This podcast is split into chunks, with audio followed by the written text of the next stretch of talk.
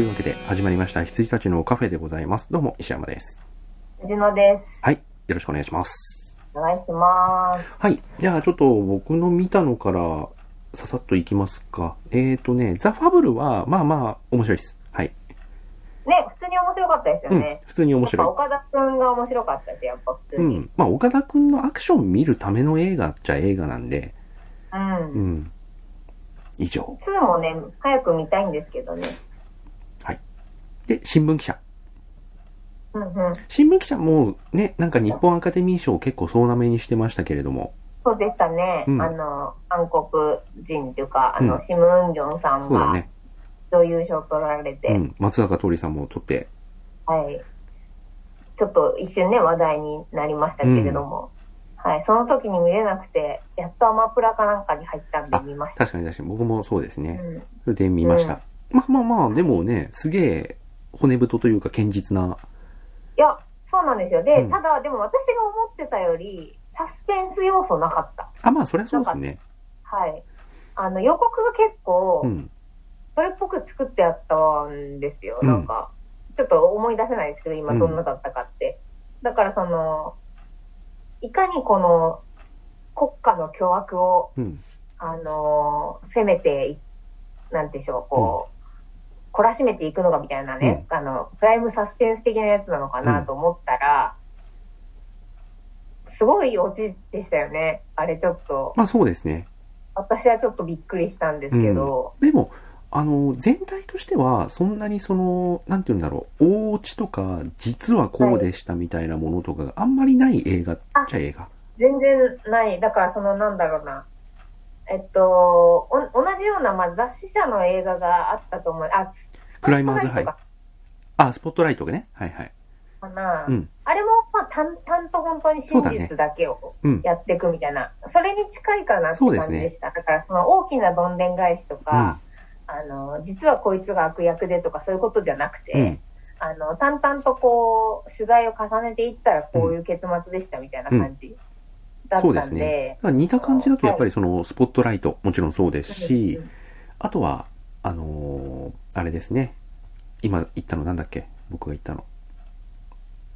スポットライト、海外ではスポットライト。同じ邦画だと、うんなうんんか、あ、クライマーズハイ。クライマーズハイにちょあ、っとクライマーズハイか。はいはいはい。あれもそうですね。うん新聞の話。新聞っていうか、新聞社の話で、御巣鷹山の、うん、日航機墜落事故の話うで、ん最終的に、そうそうそう。最終的にこう、なんかどんでん返しとか、うん。こう、そういうサスペンスフルなところで見せるっていうよりは、うん。このネタが本当に出していいのかみたいなところのその記者としてのこう判断とかはい。良識とかうん。そこら辺のところにこうスポットが当てられた感じの作品だったと思うんであれに近いですよね。そうですね。本当に。で、まあ、それに伴って、まあ、その、内部告発うん。をする側、まあ、今回、通りくんですけども、の、その、心の拠り所だったところが、実はこう崩れててとかっていう、あの、もう、松坂通り月間はね、うん本当に素晴らしい。もう、殿は本当に素晴らしくなってしまいました。もう真剣者からはもう考えられないぐらいもう本当に、だからね僕もそうそう、今年ね、だいぶその松坂桃李さんの映画は結構見てきてて、はい、もうそろそろ、あの、少年を見ないといけないかなって感じになってきてます。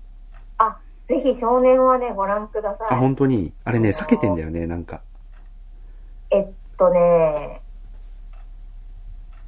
うん。なんか避ける気持ちもわかりますが、あの、見ても全然見ていいと思い、思われます。い。いや、でもね、本当今のところね、松坂桃李が出ていて、今年見た映画の中では、古老の血が、あの、レベル2じゃない方ね。はいはい、はい。古老の血がね、やっぱ良かったかな。うーん。はい。新聞記者でございました。です。はい。で、9.11、その時司令本部で何が起きていたのかっていうドキュメンタリーですけど、これはまあ、ちょっとさっきさっきというか、そのラインナップ発表の時に言っちゃったんですけど、あのーなんか通り一遍のなんかこう、9.11を振り返るって20、20年経つし、あの、振り返るみたいなところとはまた一線を画する、なんていうんだろう、企画で、はい。あの、もうもうマジで本当にあの、あの日、あの時、そのうんエアフォースワンの中にいた人たちはいはい。の当事者たちのインタビューだから、うん。なんかね、すごいリアリティがありましたね。へえ、なんかあの、9.11、うん。まあ、9, 9月ですよね、うんうんのあの時期って、必ずまあ911の話が、まあ、NHK なりなんなうんうんり出るじゃないですか。で、私も多分そそのドキュメンタリーほどまとめられてるものではないんですけど、多分深夜の NHK とかでドキュメンタリーたまにあるじゃないですか、うんあの60分ぐらいで。うん。で、それを見てて、結構その、その当時の、あの、養養殖の方っていうんですか、うん。が、あの、インタビュー、カジュアルに出てるんで、あの、面白かったです。うんだから多分それが結構きちんとドキュメンタリーとしてまとめられてたら、うん。見応えあるだろうなと思いました。いや、まあ、他ならぬ党のブッシュですからね。うん、うん、うん。しかも、ブッシュも見てましたよね、石山さんね。あ、ブッシュ見てましたよ。ね。うん。まあ、あれはね、ブッシュに対してすごく批判的うん、なう映画でしたけどね。いやー、まあね。まあでもこれは本当に真に迫るん。はいはい。ものがありました。うん、うん、うん。うん。あの、意外とお気楽なところとか、どこら辺でどういう危機感を持ったのかとか、はいはい。そこら辺の温度差が、えっとね、本当に 9, 9月11日とその次の日とかかな？もう本当にその数日だけを追ってるんで、はい。なんかそこら辺生々しいですね。うん。いや、もうね、あの、一つだけ、なんかトピックスとして話してしまうと、はい。あの、アルカイダが、うん。その、容疑者リストはい。に上がったのって当日らしいですね。へえー、面白い。とかね。はいはいはいはい。もう9月11日の朝ですよね。朝8時とか9時とかに事件が起こって、うん。午後、午後、夕方前ぐらいにはもうリストアップされてたらしいです。うーん。へい。まあそういうドキュメンタリーでございました。はい。はい。はい。そういうの大好きなんだよな。見たいです。はい。うん。これね、今、Apple TV プラスですね。はい。はい。では次、シャンチシャンチー、ー。舐めてた。あのさ、でも言いたいことわかります？あの、はい。わかりますわかります。あのね、あ、だって、もう、映像見る前、あの、ビジュアル見た時の、なんていうか、そのみんなの別にその盛り上がらない感すごかったじゃないですか。まあね、役者さんも地味じゃん、みたいま、な。わかるわかる。うん。あの、トニー・レオンぐらいじゃん、うんみたいなちょっとね、あの。やっぱ知ってる人がいるとさ、うんうんあの、飲み会とかに行って知らない人ばっかだと全然楽しくないじゃん。知ってる人がいるとまだ、その例えはどうかと思います。いやでもマジでそんな気分でさ、はいはいはい。あの、マジでトニー・レオンぐらいしか知らないから、うんうん何のよりどころもないし、子が、友人の女女子が、あの、えっと、あれですよ、えっと、オーシャンズイットに私は出てたんで、俺、オーシャンズ見てないんだよね。覚えてたぐらいかな。はいはいははいい。ででもさ、でさ、言っちゃ悪いけど主人公もパッとしないじゃん。うんうんなんか。うん。側、側はね、うん。側で。はい。なんかね、パッとしないし、あと、はいやっぱね、最大の、なんて言うんだろう、ウィークポイント、弱点ははい、シャンチー自体がそんな有名なキャラじゃ全然ないっていう。はい。知らなかったもん。知らない、いやいや、みんなそうだと思うよ。知らないよ。はい。知らないと思う、みんな。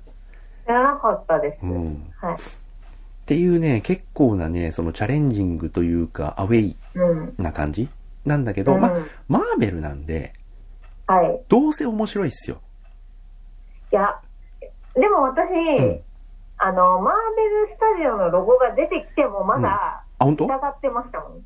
はい。まあね、でもね、わかる。僕も、うん。いや、そろそろマーベルダメし、んどうせなんかその、ちょっと、つなぎみたいなはい。映画出してくんじゃね？そって思う。いながらその通りです。全部面白いから今んとこね。ブラックパンサーとかそうだったのよ、正直。うんうん。そしたらあんな大傑作だったじゃないですか。はいはい。で、あと、アントマンワスプとかね。はいはいはい。アントマンワスプが大傑作かっていうと、そんなことはないけど、それでもなんかやっぱり全然よくできてんじゃんみたいな。はい。そういうことがこう続いたので、うん。あとね、あのーファーフロムホームとかもそうですけどはいね。はい。うん、あの後何やんのっていうところできちんとね、うん。あの、続きものとして、そして一本の映画としてやってくれたっていうのがあるので、はいもうね、どうせ面白いっすよ、絶対って。うんうんうん。うん。で、終わ見終わった頃にはシャンティ好きになってるはずぐらい思ってたんですけど。いや、あのね、そう、だから、な、70点を期待してっていうよりは、85点ぐらいはもうね、はいはいはい。期待してた補正がかかって、うんうんうん。僕、気持ちとしては65点なんだけど、期はいはい。待値がね。どうせ85点ぐらい叩き出してくれんでしょって思ってたんだけど、うんうん。それよりちょい上だったね。はいはいはいはい。っていう、あの、65点ぐらいでしょって思って、うんうん80、85点ぐらいでも出してくれんだよねって心のどっかで思ってたけど、90点だったみたいな感じ。おー。よかったです。うちは、あのーあ、同じです。同じなんですけど、まあ、65点でしょうと思って見に行って、えー、85点でしたね。ああ、そんなぐらい。うん。はい、はい。なんで、あのあれですね、バスのうん。時うにん。襲われるじゃないか。うんうんあ、これすごい、まあ、またネタバレ、ネタバレはいが始まってますと。そう、ネタバレはします。はい。あの、バスのところで、やっと、その、なんていうか、敵が出てくるじゃないですか。戦うという意味で。うん。あそこでやっと、信用した。あ、これマーベル映画だっていう。あそこまでさ、結構駆け足じゃないですか。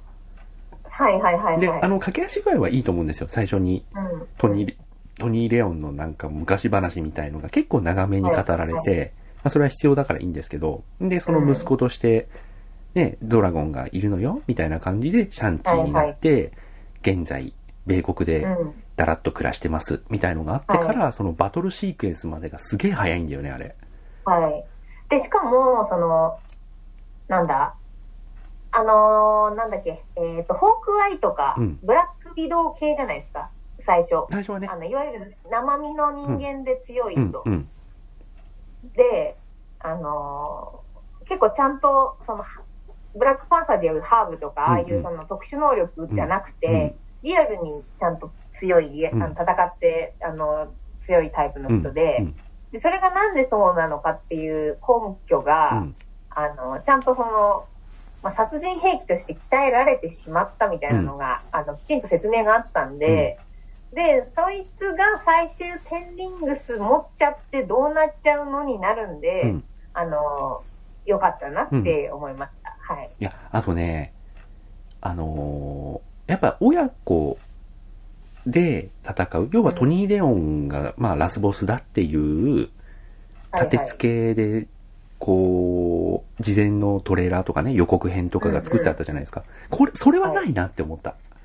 うんうんうんうん。絶。対、トニー・レオンラスボスじゃないぞっていう。はい。はいそれはなんかね、なんか思ってて、あの、わ私、なあれも言います。あの人もそうだと思ってるんですけど、あの、トニー・レオンがね、真の悪役はやらないんですよ。そうだねなんかその、インストオーラ、うん インストオーラ出ちゃってるんですよ、ね。そうそうそうそうだから、うんトニー・レオン多分ラスボスじゃないだろう、これ。って思いながら、で、必要にラスボスっぽいところとか、はい。あの、やってきたし、あと、うん。いろいろこう、半分ぐらいまで見終わった段階でさ、実際のテンリングスのパワーが示されるのってこれすげえ終盤だけだなって思うじゃん。はいはいはいはい。結構長いから。そうですね。あ、この調子でいったらテンリングスアクションが見られるのってラストだけだ最後だけだぞみたいなね。で、そうなると予告編で示されていたあのバトルってもうラストのラストになるわけですよね。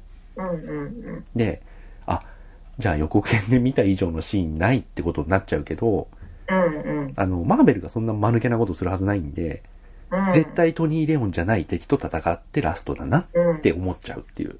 はい。そこぐらいまでの、あの、読みが、読みはできるっていう感じですね。す。はい。わかります。うん。映画見慣れた人だあとね、それぐらいまではなんとなく察しがつく。そうですね。あとあの、タローだっけ、うんうんあの、故郷のうん村、うん出てきた時に、なんか、あーってちょっとワカンダを思い出してですね、はいはいはい。なんか、あー、いいねーってちょっとなっちゃったんですよね。うん ドラゴンのあの、武器とか、うん。あのあたり、あの、ビブラニウム的な、まあねのあたり、うん。はい。いいなーってなっちゃったんですよね。そう。まあ、あとはほら、あの、最初のさ、トニー・レオンがもう残虐非道な君主だって言われてたけどさお母さんとの馴れ初めのあたりとかさ、はいはい。あの、マジでこの人悪人ではないんだなって感じの描かれ方するじゃないですか。はい。それがね、なんか、うんうん。うん。まあ、ラスボスじゃないんだろうなってなって、で、ああいう展開にね、なるので、はい。いや、もうや、もう、教科書通りですって感じですね。そうでしたね。うん本当に教科書通り、あの、あと私がすごい、あの、嫌だな、こうなったら嫌だなって思ったのが、あの、妹ちゃんと再会した時に、あのーここでまた喧嘩始まったら嫌だなと思ったんですけど、意外とすぐシュッと、そうだね。あの和解仲直りしたじゃないですか。共闘しますね。はい。はい。だから、その、なんだろう、こう、アベンジャーズでずっともう、メンバーが喧嘩してるのはもう勘弁してくれって思ってたメンバーとしては、うんメンバーの一員としては、あの、すごい良かったです。あの、シャンチチームが、うん。あの団結するのが早かったんで、見てて全然ストレスじゃなかったですね。うん。だから、基本的にはね、けなすところのない映画ですね。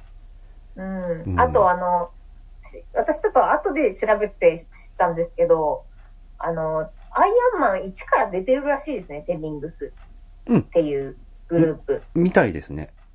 で、知らなくて、うんで、ままだし調べてから見返してもいないんですけど、1も2も3も一応テンリングスさん出てたみたいで、うん。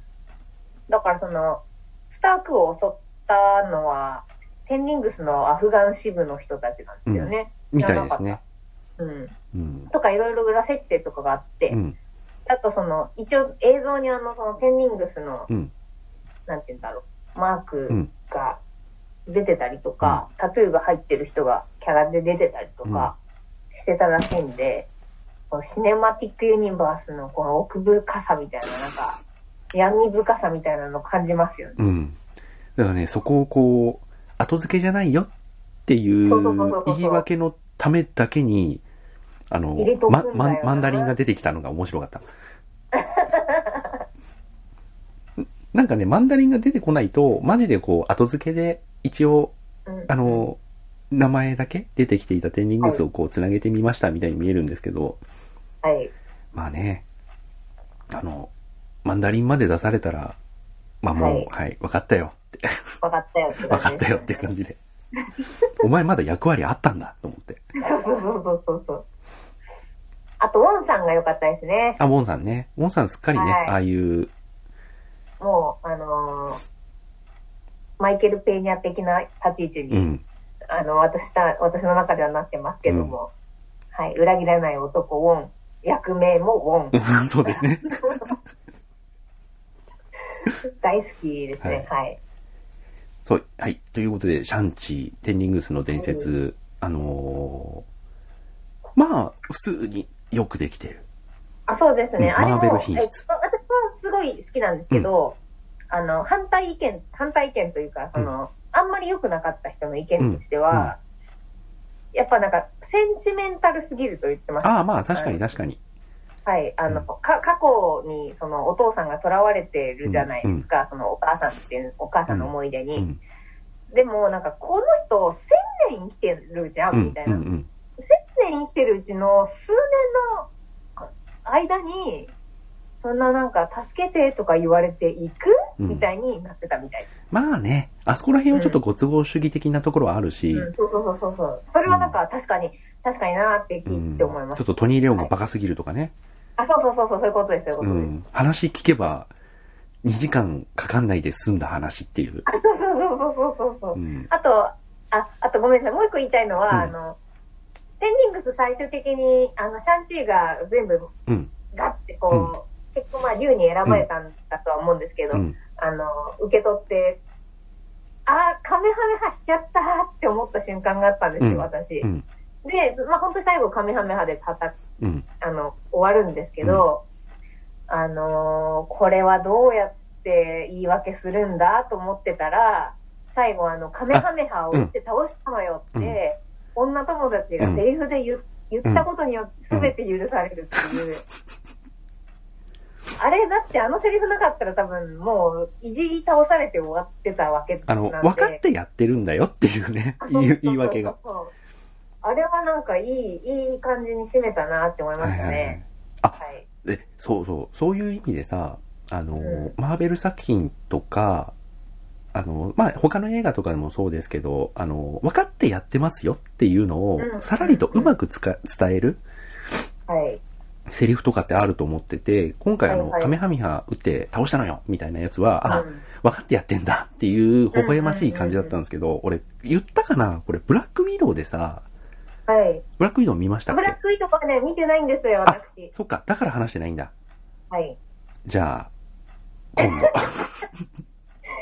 待ってください。もうちょっとだけ待ってください。はい。はい。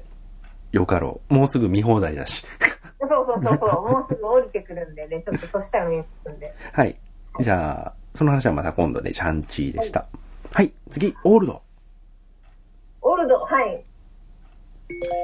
お、なんか通知が来てしまった。オールド。オールド、チャリーンですよ、本当に。オールドね、えーとね、好き嫌い。あ、僕ですか？はい。あのね、あの、好き。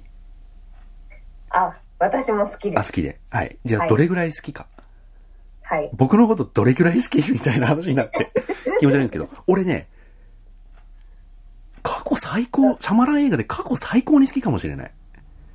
私はね、ビジットの次ぐらいかあ、な。わかる。でも、僕もレディー・イン・ザ・ウォーター、ビジット、あ、まあ、レディー・イン・ザ・ウォーターの方が上なんですけど、はい。そこよりちょい下、ビジットよりちょい上ぐらいなってる。うんうんうん。多分同じぐらいのレンジで、うん。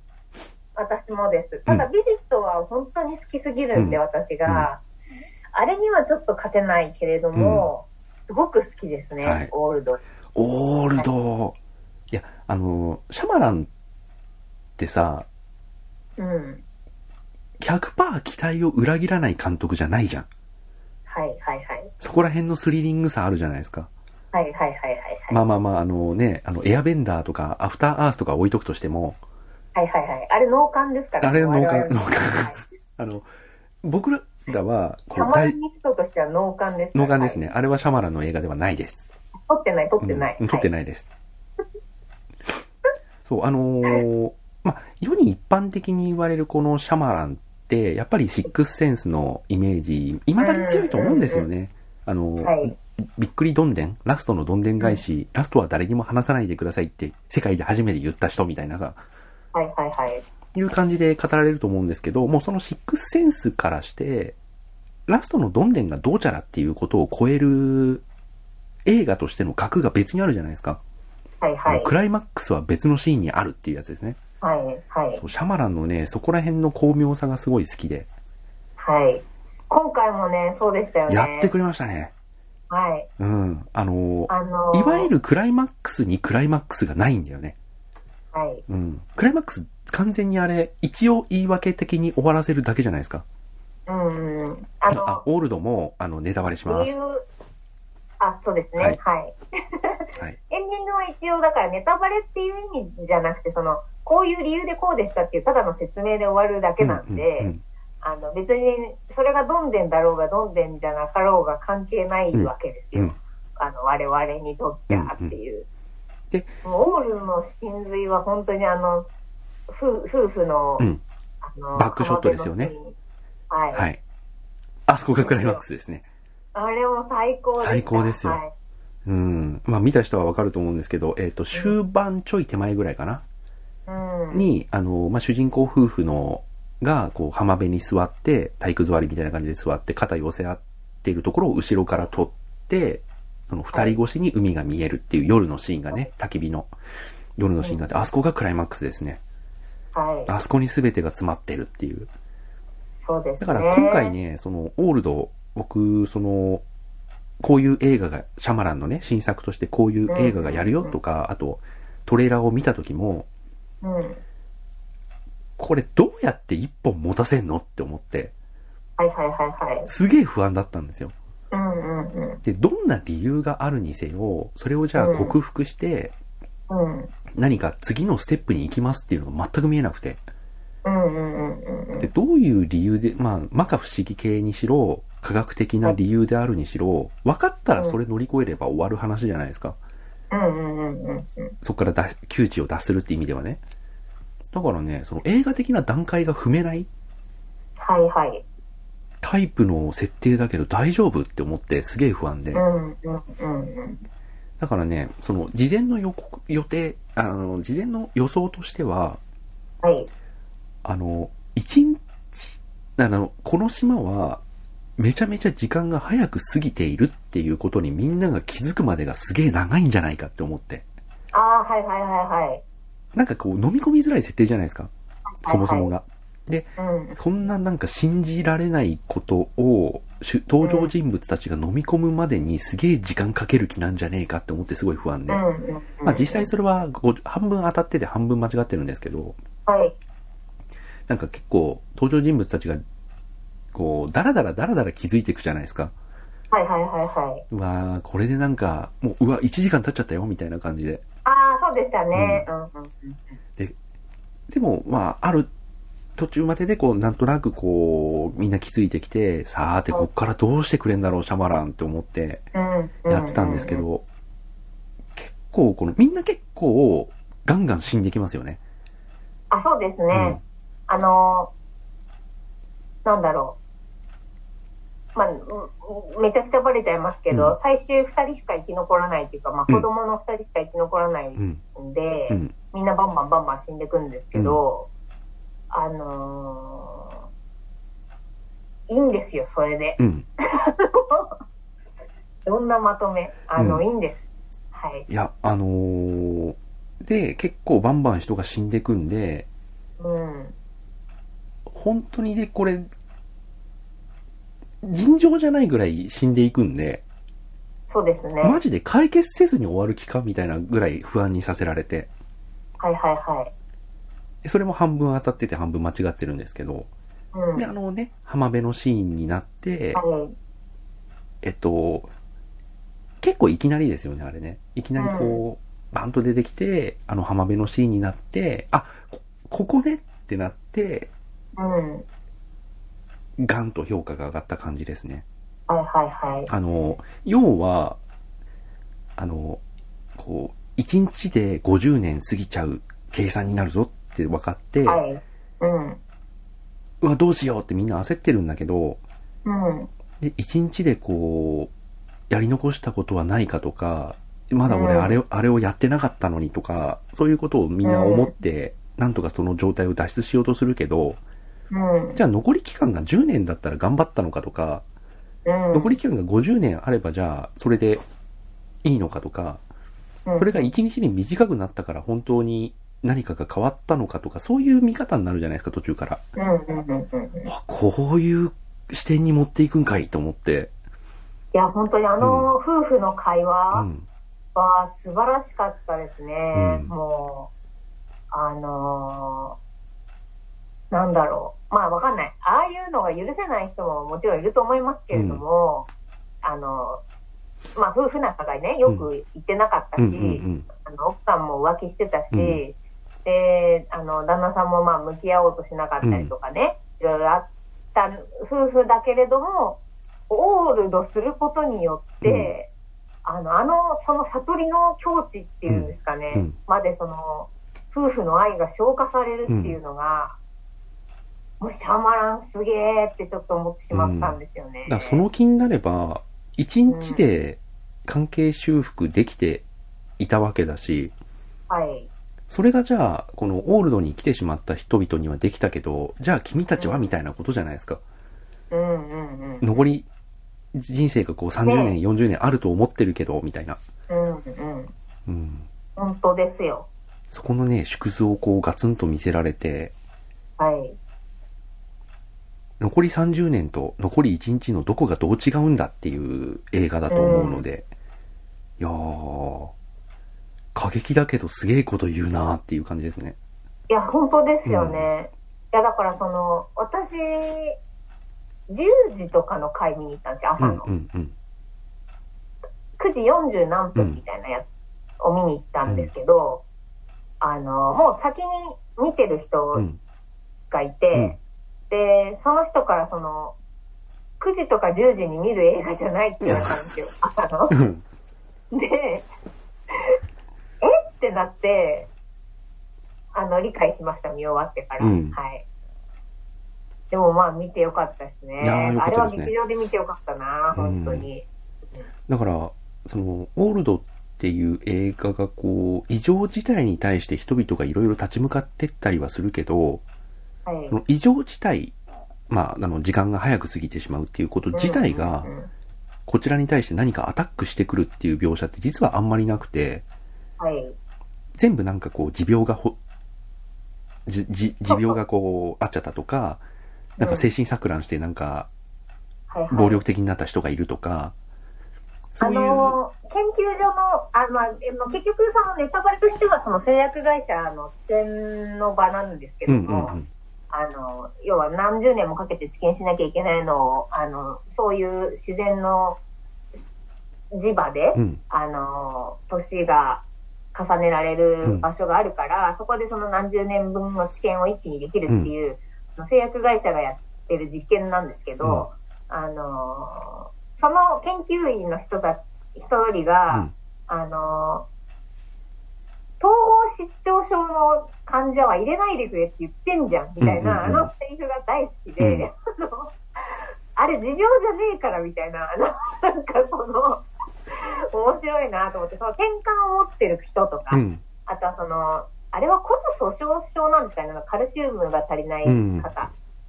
とか、だからそういう、いわゆる病、えっと、体、身体的な病気とう、ん。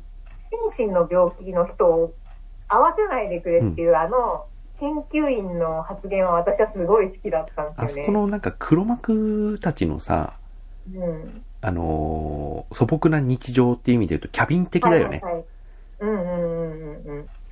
で、あの、まあ、1分間かな、うんなんか黙祷して、あ、1分もしてないか。うんまあ、もう、はい、じゃあ、今回の死んだ人たちに黙祷っつって、で、あの、聞いてくださいみたいな。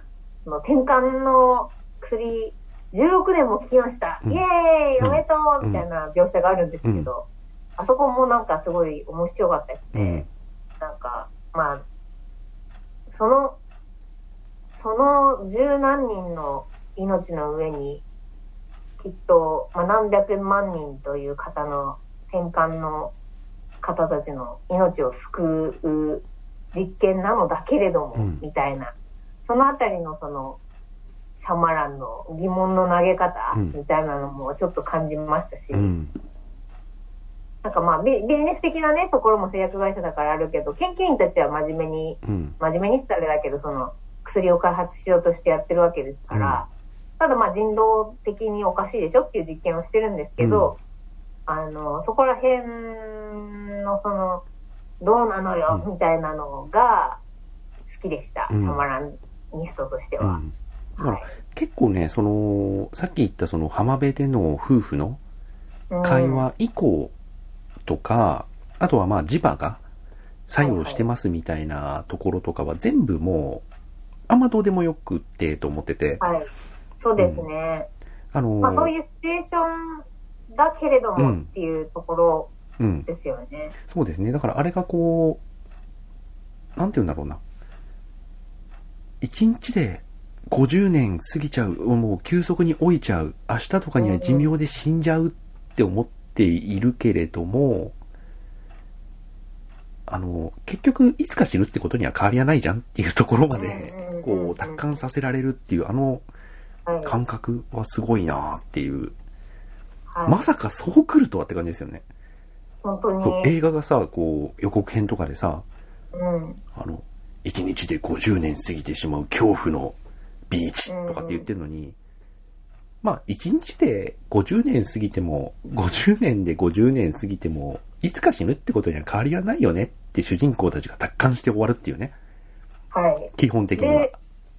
まあ、なんだろうね。うん本当になんか、最終的には幸せに死にましたからうんね。うん。あの夫婦たち。そうなんですよ。そうそうそう、はいそうなんですよ。あの、うん時間があろうが、残りなんか何十年あろうが、1日だろうが、うんああいう終わりを迎えられたっていうこと、も迎えて終われるっていうことは、まあ幸せなことっちゃ幸せなことだと思うんですよね。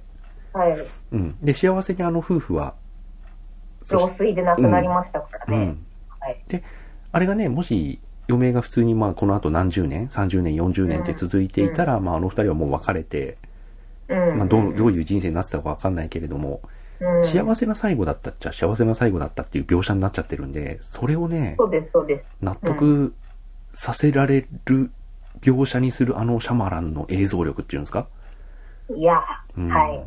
カメラで撮ってたけどね、シャマラン。シャマランがね。あの、あ実れ、験してました。実験台を写真撮ってました。うんはい。ビデオ。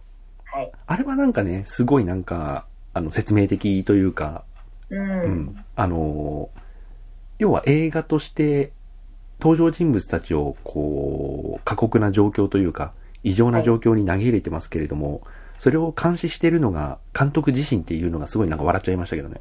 うん、うん。そこまでなんか、そこまでなんか、メタにしなくてもっていう。はいはいはい。そう。それでその見終わった後に石山さんに LINE をしたのが、そのオールドの映画が始まる前に、うんあの、シャマラン、シャマランが挨拶が入るんですよね。ああります、あります。そで、あの、やっぱりこう、自分の主戦場は劇場ですと。う。うん。で、あの、劇場に足を運んでくれて、こんな状況だけどありがとう的な挨拶が、あの、ウェルカムバック的なうんうん挨拶があって、うん。私はそこで一回泣くっていう。前回話したと思いますけども、あの、劇場に行く腰の重さがもう尋常じゃなくてですね、はいはいはい。うん。あの、もう、変な話、プライム落ちっていうか、うんあの、サブスク落ちしてきたものを家でダラダラ見ればいいよぐらいな気持ちになりかけていた自分を、殴ってやりたいと。本当にね、思いましたね、あの、シャマランの挨拶で。シャマラン、はい映画好きだよね。そういう意味では本当に信頼が、うんうん、置けると思います。あの、エアベンダーとアアフターアース以外は。そうですね。うんはい。なんか、なんかようこそお帰りください。あの、お帰りっていう挨拶が冒頭にあって。うん。で、それでね、あの、それで、あの、本編の話はしないですけど、LINE しましたっていう。はいはいはい。で、律儀な男シャマランって言って。いや、でもね、それ、あの、あの、その映画館にようこそ映画館へウェルカムバックっていうシーンって、まあ、シャマランの映画人としての、はい。あの、みんなへの感謝的な、あの、うんうん。意思表明っていうシーンでもあったと思うし、あの、ビーチにいた人をこう、みんな、こう、ビーチにいた人をこう監視してるのが、映画監督、その人だっていうところを考えると、ものすごくメタ的なね、うん。うん。あの入れ方をしてくるなっていう感じはしましたね。いやー、オールドね、まさかこんなに斜め上の回答を済みされるとは思わなかった。問題ないっていうね。そうなんですよね。いや、だから、その、謎解きみたいなうんうん感じでじゃないですか、えうん、どうぞ。うんうんはうんうんこれ、これ、どうやって脱出すうん。るのそうそうそう。かとか、なんかその、時間制限があるうん。うん。スリラーうんみたいな感じでしたけど、うん。もうそれでいいっていうのがね、素晴らしかったですね。一日も30年もあんま大して違いはないっていうね。同じ、心持ち一つみたそいうな。そうそうそうそうそうそう。心持ち一つってね。あれ？は本当に、私はもう大好き。すごいなと思いましたね。明日死ぬと思って生きなさいって。そうそうそうそう、いうこと。以上って。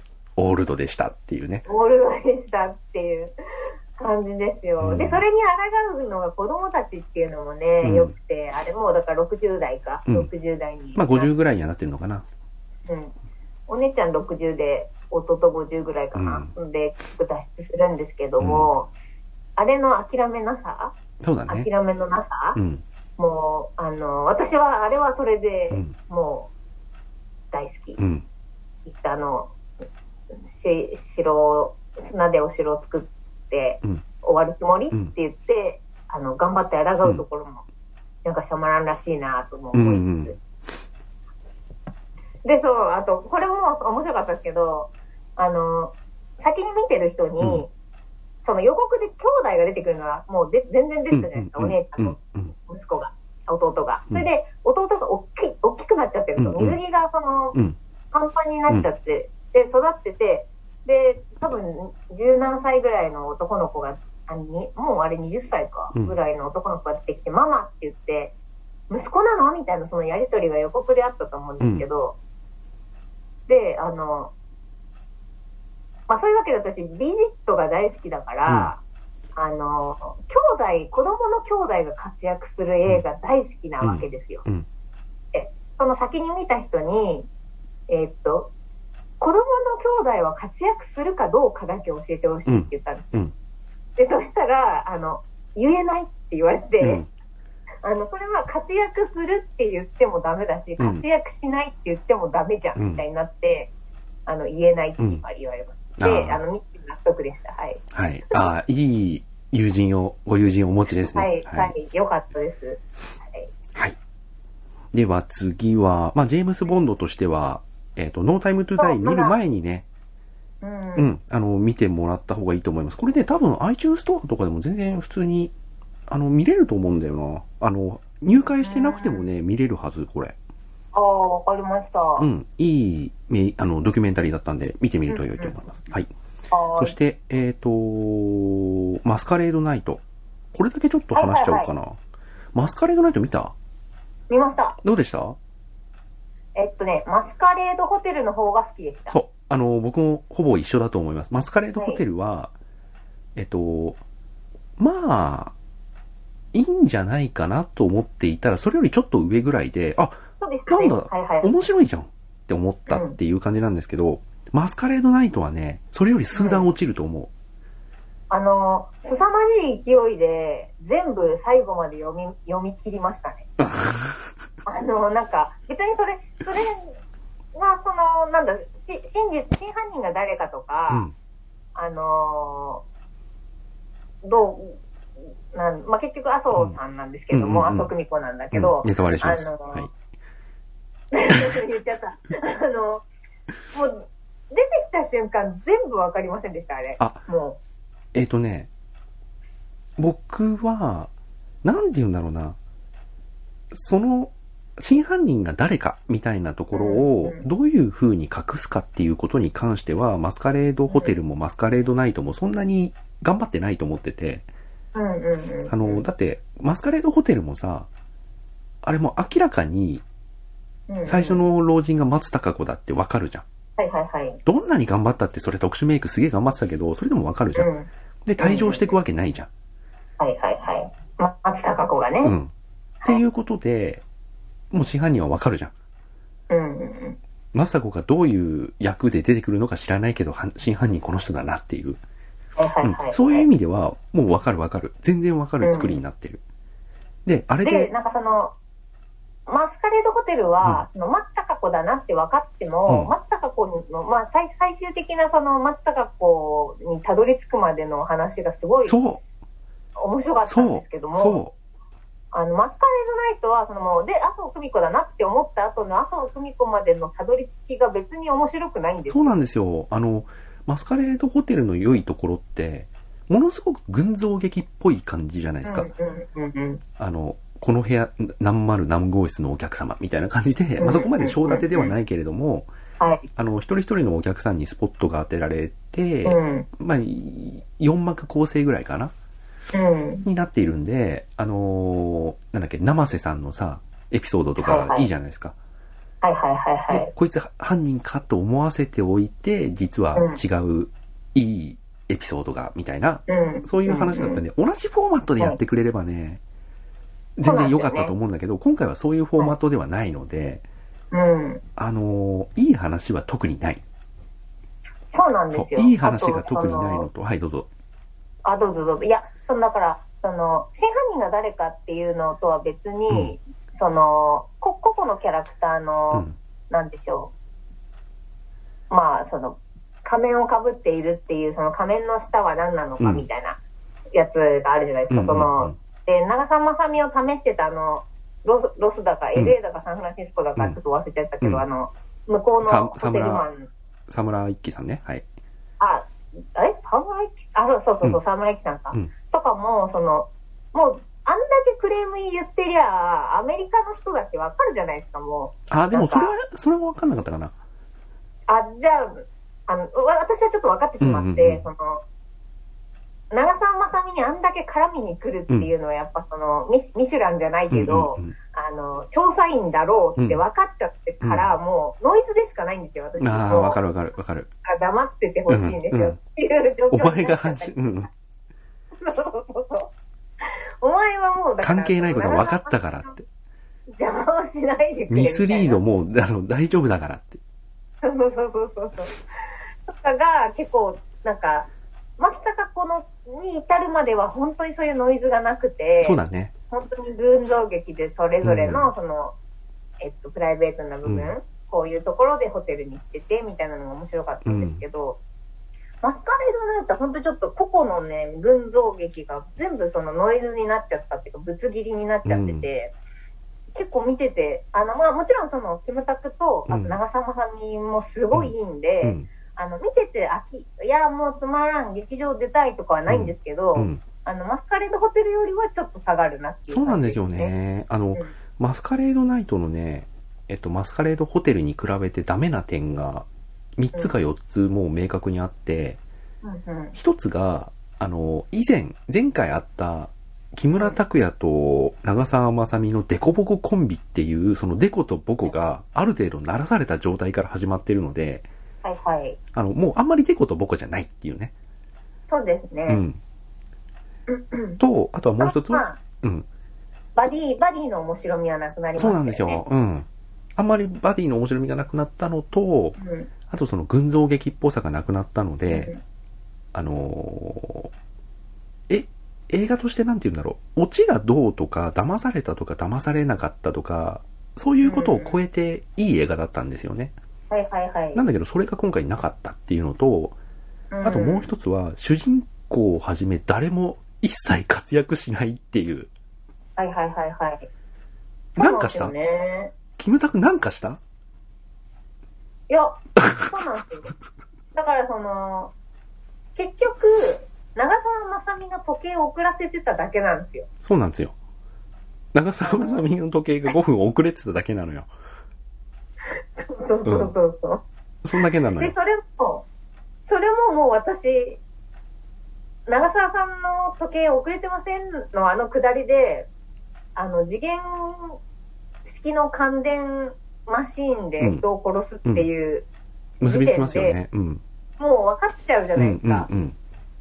分かっちゃって、だからそこら辺のなんかその、ハラハラドキドキはね。頑張って走っていっても、うん。大丈夫だ生からき。てるよって、うんあの 思っちゃって、うん。そういうのはありましたね。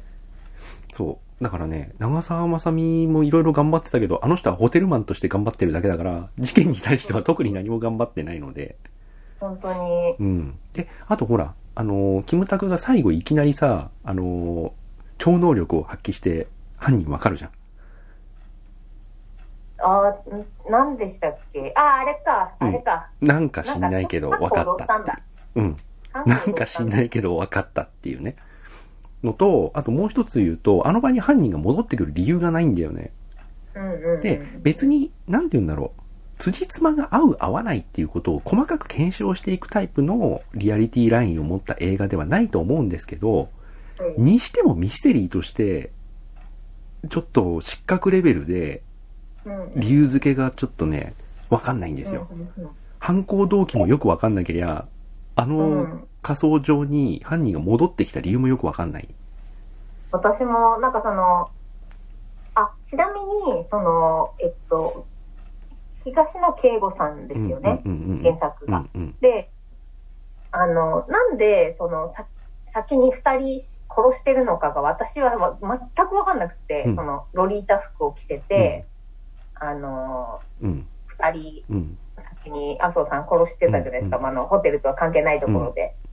で、あの、そ、それが結構一言で説明されてたんですよ。あの、うん妹にさなりきれなかったみたいなんでう、ん殺したみたいなことを言ってたんですけど、それはなんか原作をきちんと読んでたりとかするとわかるらしいんですよね。あの、要はその、えーっと、性同一性障害であり、うん。うんえっと、えっとね、そのロリータの彼女を洗脳していたうん。人なんです。って、うん麻生久美子さんは。うん。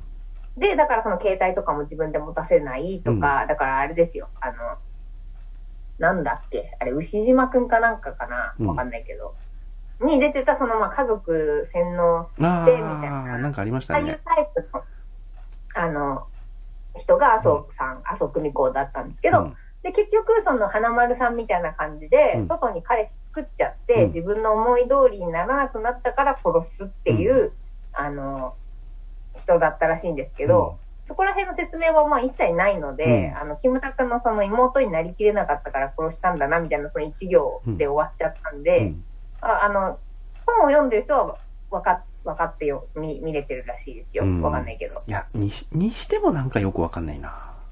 そう。で、いや、だから私はそれはね、わかんないんですよう。ん。うーんってなるだけで。うん。で、あとその、そ、それはまだ本読めばいいかとは思うんですけど、うんあの、えっ、と、仮面武道会にいるのは意味がわかんなかった。うん。マジで。うん。もう仕掛けて、ね、次元爆弾の電気ショック仕掛けたんなら、終わりだよね、もうやること。終わりだよっていう、はい。で、そうなんですよっ。ていうところのなんか、何もかもがよくわかんない。うん。で、うんキムタクも特に活躍はしてない。はい。で、もう一つ最後に。うん。で、もう一つ最後に、えっと、言いたいのが、あの、残り8時間はい。っていう、その映画全体でのカウントダウン感が全く何の演出もできてないので、そこも活かせてない。確かに。なんか最初だけやってましたよね。時計カチンみたいそう、な。やってたんだけど、あれね、なんて言うんだろう。え、え、え、いつ当日になったって感じがして、あ、そうなんですよ。で、うん私も、あれ最初から当日なんですよね。そで、う、うん、お多分同じ混乱をしてます、石山さんと。うん、今日の事件で、今日なんだ、うんみたいな、あの、31日から1日になるうんやつ。だまあ、これなら、有頂天ホテルがいいな、ぐらいの。そう、そこら辺なんか描写もできてなかったので、その、タイムリミットサスペンス感もないし、そうですね。確かに。うん、なんかね、褒めるところが特にないんだよね。そうそうそうそう。あ、だから、その、キムタクがキムタクとして出てないって言ったらあれですけど、その、わ私的に褒められたマスカレードシリーズ褒めるとしたら、キムタク映画だけど見れる。うん、あ 私、キムタクの演技がダメなんですよ。本当にダメで。あ、うん、そういう意味だと、この、あれ、クリュウさんでしたっけ？あ、違う、クリュウさんはヒーローか。うん、あの、ちょっと忘れちゃいましたけど、うんそのマスカレードシリーズのこの刑事の役は、私は見れ、見れたんですよね。木村さんの演技は。まあ、ということで結構これは低いかなという感じでございますね。そうですね。あと、麻生久美子が好きそもそも好きだったから見たって感じですね。ははい。役は置いておいて。あ、はい。はい。では、あと話すとして、まあ、バケモンは笑福亭鶴瓶さんのドキュメンタリーなんで、はいはいまあ面白かったですっていう。あと、水俣はジョニー・デップが、あの、ユージン・スミスで水俣の取材するっていう、結構、あの、なんだろう。えっ、とね、ジョニー・デップと、あと、ライフ誌、はい。ライフ誌の編集長でビル・ナイが出てるんですけど、はい。その二人以あ、外は。うん、その二人以外はもうほぼ日本人キャストなんで全員。うんうんうん。だからね、その、間違った日本感みたいなのよくあるじゃないですか。はいはい。ああいうのは全くなくて、うん。あの、すごい良い映画でしたね。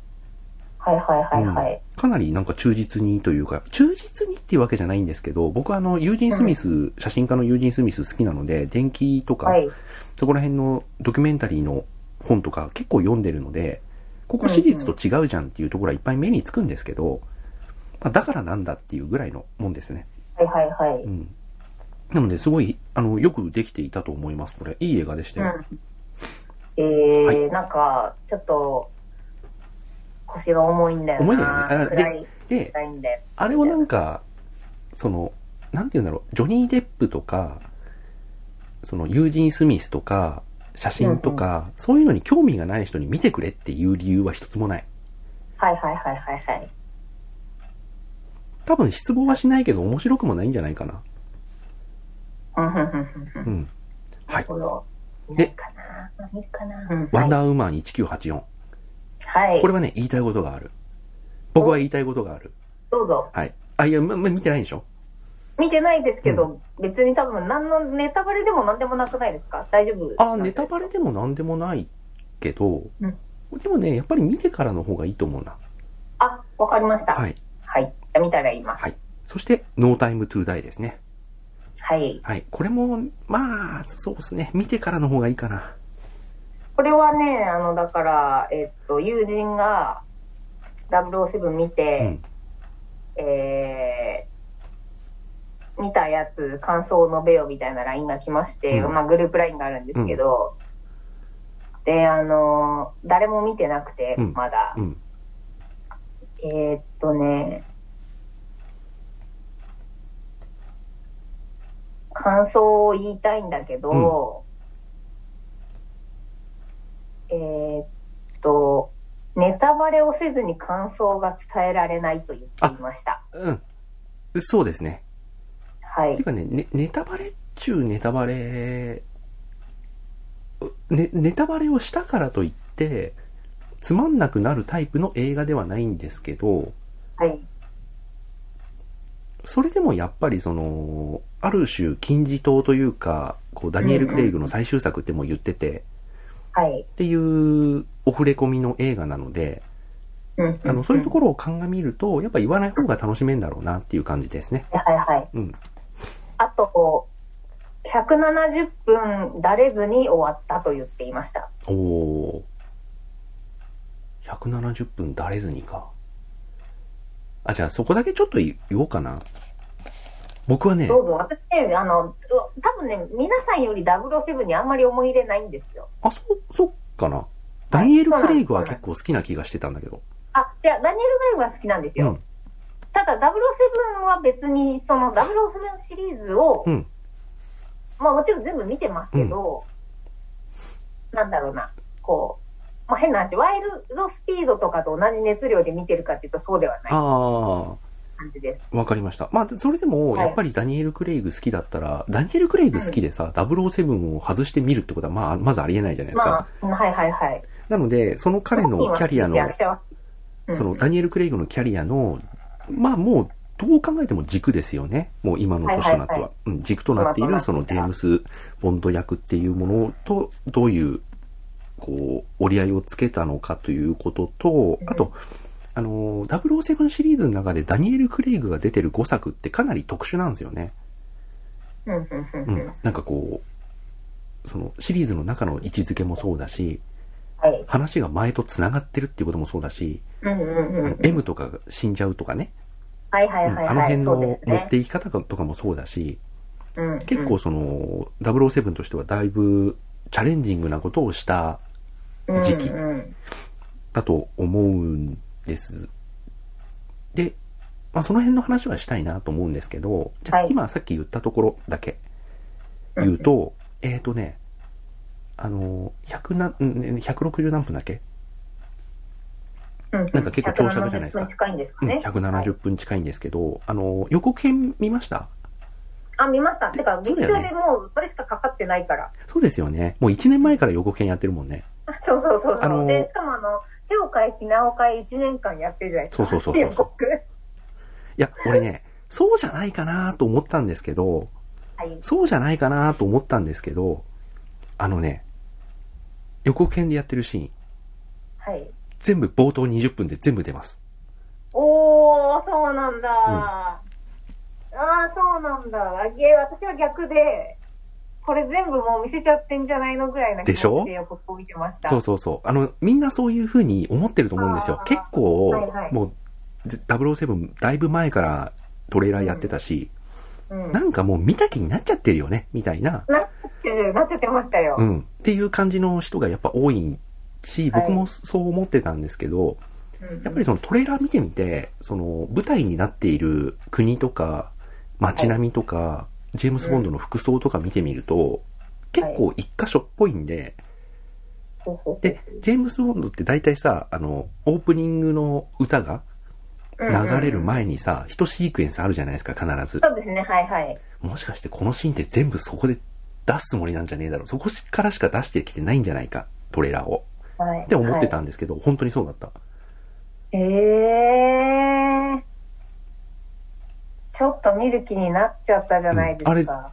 うん。へーあの、結構特徴的なさ、バイクのシーンとかさ、車のシーンとかさ、ねあと、うんな、縄でさ、ブヨンブヨンするシーンとかさ、はいはいはいはい。ありますあります。だ、だ、あの、バンジーするシーンとかさ、あの、車がボーンってなるシーンとかさ、うんうん。あの、あれね、全部冒頭20分かな冒頭 ?30 なの分かなかうん。ええ冒頭で出ます。はい。以上。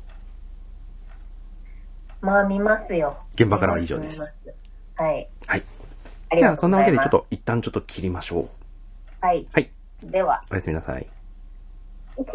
おやすみなさい。はい